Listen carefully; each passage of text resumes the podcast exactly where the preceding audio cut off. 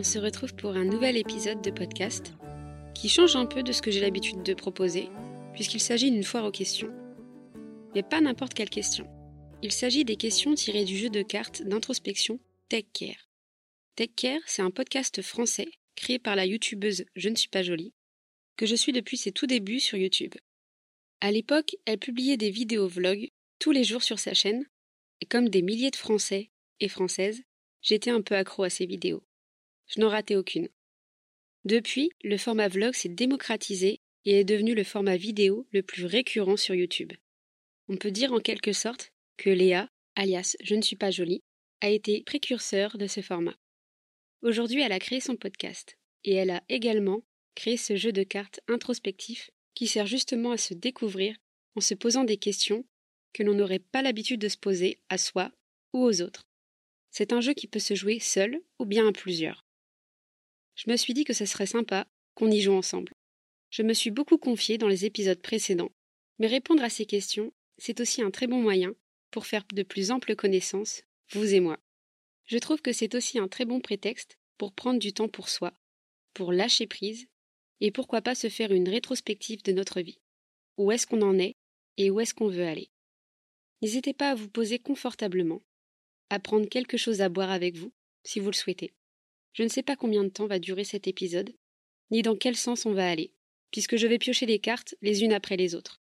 Le jeu est disponible sur le site internet TechCare pour celles et ceux qui veulent se le procurer ou l'offrir à un proche. Une petite présentation s'impose si vous découvrez le podcast à travers cet épisode. Moi, c'est Elisa. J'ai 28 ans. Je suis née avec la mucoviscidose qu'on a découvert seulement à l'âge de 6 ans. Très jeune, j'ai dû faire face au regard des gens.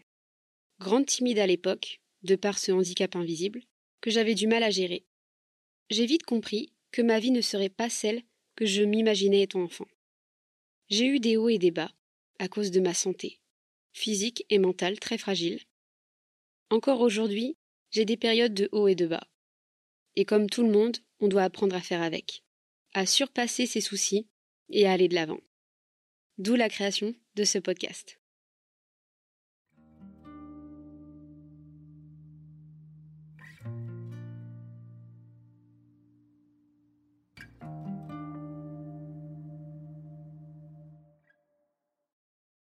La première question est la suivante.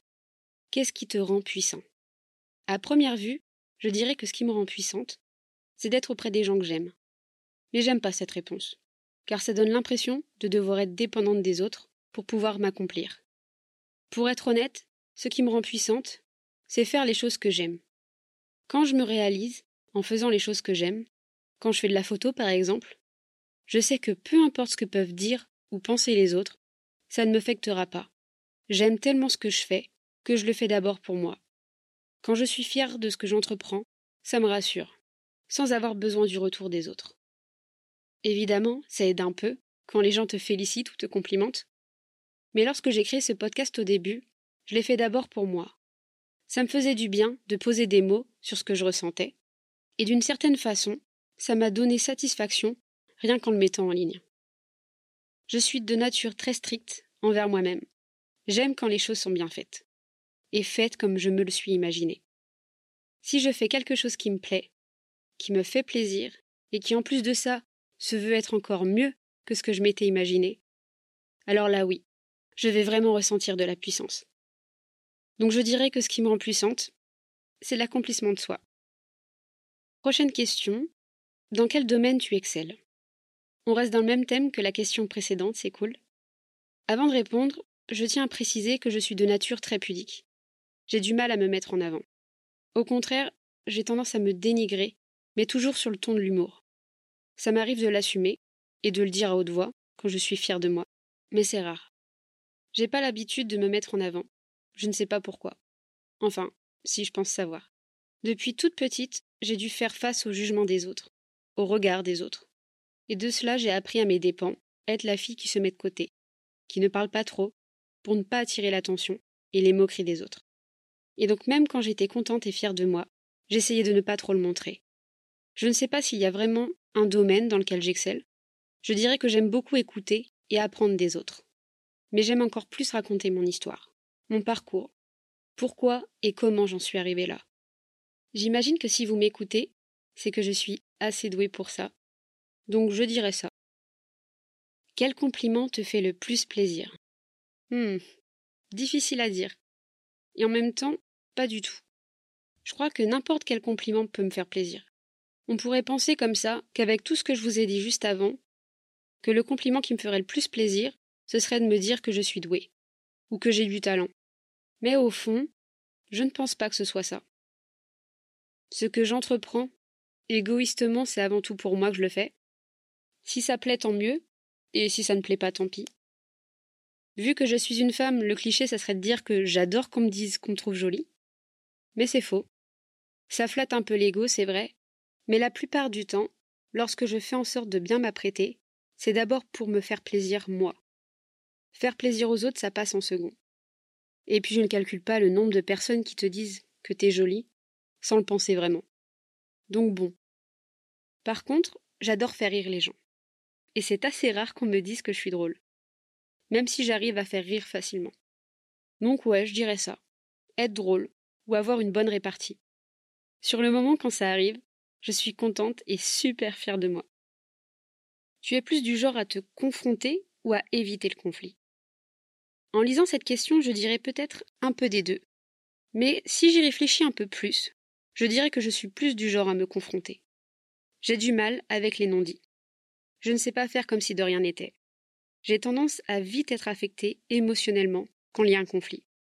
Donc je préfère dire les choses tout de suite, plutôt que de laisser couler pour que ça revienne plus tard. Et puis j'aime discuter. Et ça m'intéresse toujours de savoir ce que l'autre pense, comment il ressent les choses.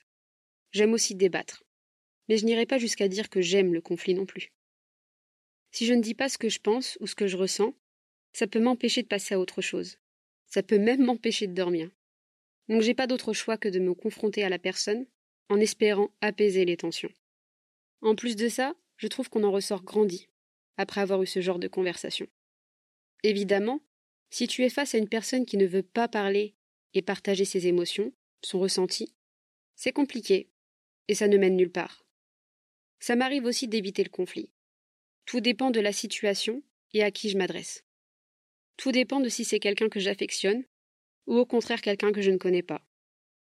Mais lorsque j'ai tendance à éviter le conflit, je dirais qu'au final, c'est que le débat ou la personne ne m'intéressait pas plus que ça. Pour le dire plus grossièrement, si j'évite le conflit, c'est que je m'en fous un peu. C'est que j'y prête pas trop d'intention. Ça peut m'arriver quand je ne suis pas en état d'assumer cette charge mentale, mais c'est moins fréquent. Est-ce qu'il y a des personnes que tu n'aurais jamais aimé rencontrer dans ta vie? J'aime beaucoup cette question, car ça va me permettre de vous donner mon point de vue. Pour celles et ceux qui ont écouté l'épisode sur les relations toxiques, vous voyez déjà de quoi je veux parler. Je sais qu'il y a deux façons de répondre à cette question. On peut bien évidemment dire que non. Il n'y a aucune personne que j'aurais aimé ne pas rencontrer, car sans toutes ces personnes, je ne serais pas la personne que je suis aujourd'hui. Ce qui est vrai. C'est ce que j'aurais pu vous dire, si je ne prenais pas le temps d'y réfléchir davantage. Pour avoir rencontré des tas de personnes que j'ai aimées du plus profond de mon être, qui s'avèrent au final m'avoir déçu, m'avoir trahi, jusqu'à m'avoir brisé toute confiance en moi. Je peux vous dire que oui, il y a des tas de personnes que j'aurais aimé ne pas rencontrer. Parce qu'en rencontrant ces personnes, j'ai fini par tout perdre. Et à chaque fois j'ai mis du temps pour me reconstruire. Bien qu'on pourrait se dire que ça m'a endurci, ça m'a complètement transformé, et ça a créé des failles en moi que jamais je ne pourrais effacer ou oublier. Je dois vivre avec chaque jour. Évidemment, on n'y pense pas tout le temps. Mais ces fissures ont fini par devenir une partie de moi, en dépit de ma volonté. Donc oui, si j'avais la possibilité de changer le cours des choses, j'aurais préféré ne pas rencontrer ces personnes, car je me sentirais mieux aujourd'hui en vous parlant.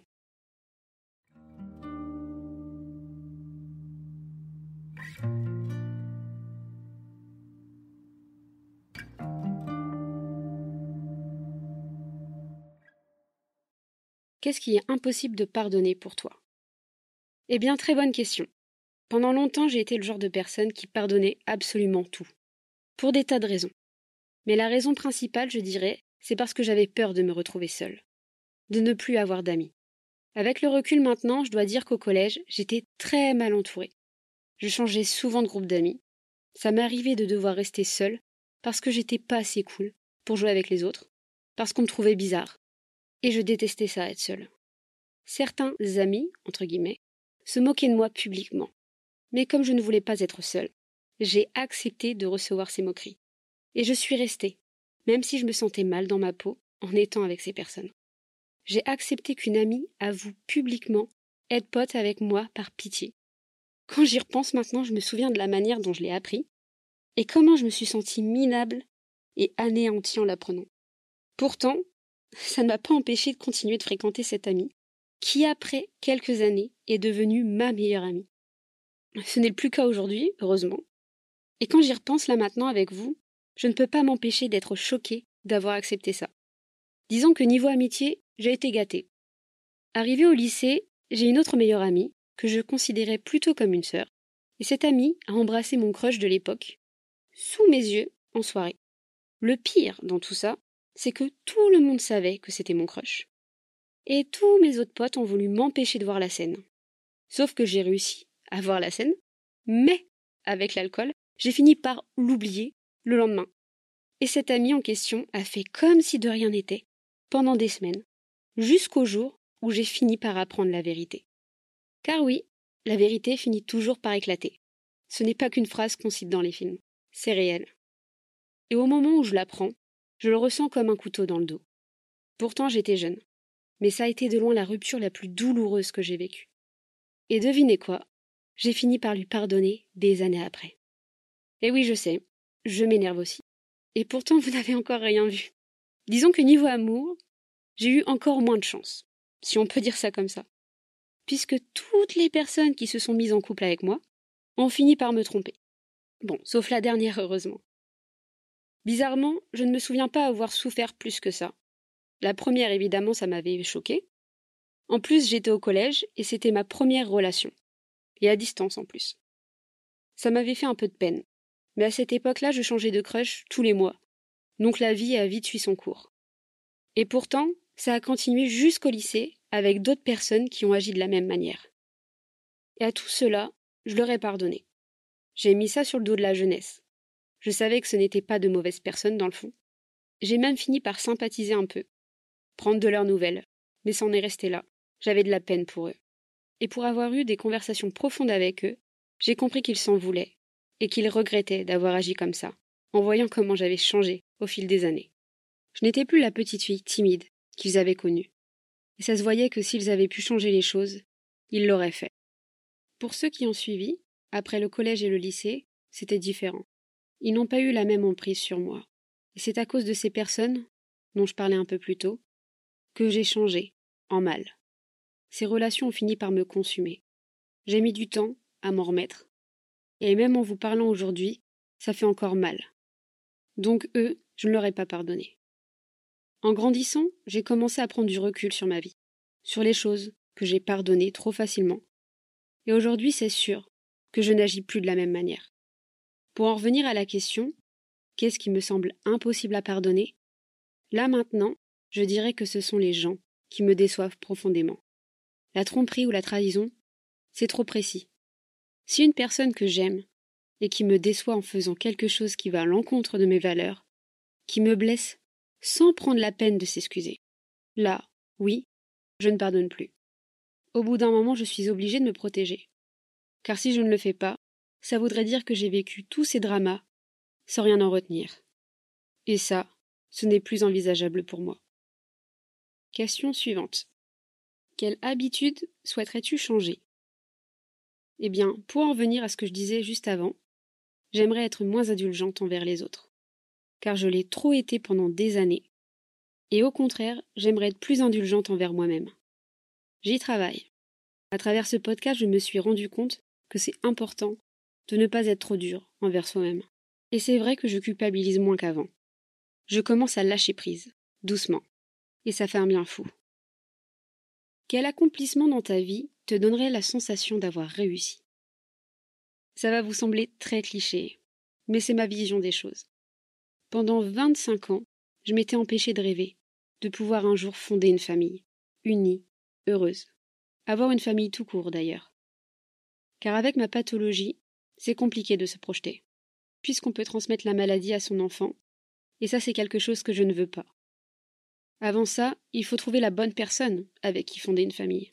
Ce n'est pas rien. Et pour en avoir parlé avec des amis, je sais que c'est difficile aujourd'hui de trouver quelqu'un qui nous correspond totalement. Même si je m'étais empêché d'y penser pendant toutes ces années, je savais qu'au fond de moi, c'était ce que je rêvais, et j'espérais secrètement que ça se réalise.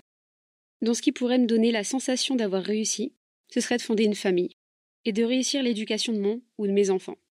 Car il y a trop de choses qui m'agacent dans la société actuelle, avec toute cette nouvelle génération. Je veux faire en sorte que mon enfant se distingue des autres. J'ai envie de transmettre de belles valeurs, et je crois que rien ne me ferait plus plaisir que de voir mon enfant s'épanouir à travers ce que je pourrais lui transmettre. Un peu comme mes parents l'ont fait avec moi.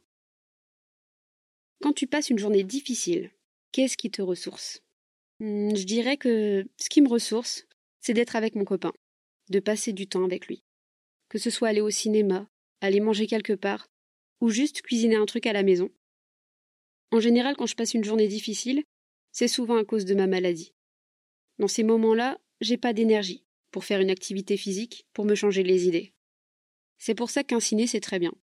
J'adore manger, donc me faire un bon petit plat ou commander quelque chose que j'aime bien, ça fait toujours la différence. Sinon, j'ai la solution miracle, quand je ne vais pas bien. Je mets un épisode de Friends, et là, ça va tout de suite mieux. J'ai essayé avec d'autres séries, mais rien à faire. Rien ne fonctionne mieux que Friends. Vous devriez essayer. Si l'argent n'était plus une préoccupation, que ferais-tu dans la vie? Je pense que je passerais mon temps à voyager, un peu partout dans le monde. Je prendrais des photos de chaque expédition et je les afficherais dans des galeries. Je pense que j'en profiterai pour tester les meilleurs restaurants et les meilleurs hôtels dans les pays que je visiterai. Si tu savais qu'aujourd'hui était le dernier jour de ta vie, que ferais-tu? Eh bien, je pense que j'irais dans le meilleur restaurant que je puisse m'offrir pour manger le meilleur plat sur la carte.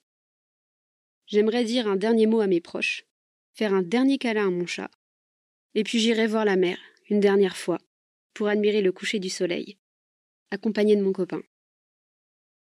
La qualité que je préfère chez les autres. Ça rejoint un peu ce que je disais tout à l'heure. La qualité que je préfère, c'est de loin l'honnêteté. Je ne peux pas être ami ou avoir une relation quelconque avec une personne qui n'est pas entièrement honnête avec moi. Je déteste ça, et je trouve qu'il y a quelque chose de beau dans l'honnêteté. Car quand tu es honnête, tu n'as pas peur de te montrer vulnérable. Tu t'assumes comme tu es, et je trouve ça beau. Est-ce que tu te considères comme dépendante ou indépendante vis-à-vis de tes relations? Bon, vous l'avez sûrement compris, mais je suis plutôt quelqu'un de dépendante dans mes relations. Je fais des efforts pour ne plus l'être. Niveau relations amicales, je sais que je ne le suis plus. Si ça vous intéresse de savoir comment j'en suis arrivée à ce stade, je vous invite à écouter l'épisode sur les ruptures amicales. Peut-être qu'il pourra vous aider si c'est un sujet qui vous affecte particulièrement. Et une dernière question pour finir. Que te sens-tu de faire aujourd'hui que tu n'aurais pas osé faire il y a un an? La chose que je n'aurais jamais osé faire il y a un an, qui était vraiment impensable pour moi à l'époque, c'est la création de ce podcast. Et oui, j'en ai déjà parlé dans un épisode, j'ai toujours aimé écouter des podcasts et des témoignages. Mais ça paraissait tellement compliqué à créer, à gérer, que je ne me voyais pas le faire jusqu'au jour où j'ai eu le déclic. Alors oui, c'est beaucoup d'investissement, c'est aussi beaucoup de temps pour trouver les sujets à aborder. Il y a tout l'aspect montage derrière, plus le compte Insta à gérer. Mais aujourd'hui j'aime ça, et ça me plaît de partager des anecdotes qui me sont arrivées, et ça me rassure quand je lis vos retours, car je sais que je n'ai pas fait tout ça pour rien. Mon but premier n'est pas d'inspirer les gens.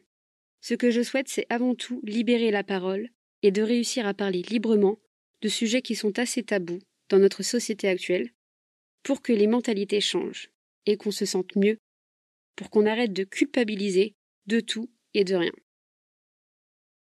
Pour le moment, c'est quelque chose qui me plaît. Je prends beaucoup de plaisir à publier un nouvel épisode chaque semaine, et si un jour ce n'est plus le cas, eh bien je trouverai un autre moyen de le faire. J'espère que cet épisode vous a plu. Il était particulier, je sais. Ça fait un moment que l'idée me trottait dans la tête. Évidemment, il y a des tas d'autres questions dans le jeu, Ça sera peut-être pour une prochaine fois. En attendant, merci d'avoir écouté cet épisode jusqu'au bout. Je vous souhaite une très bonne semaine. Prenez soin de vous et de vos proches. Et on se dit à mercredi prochain pour un nouvel épisode. Bisous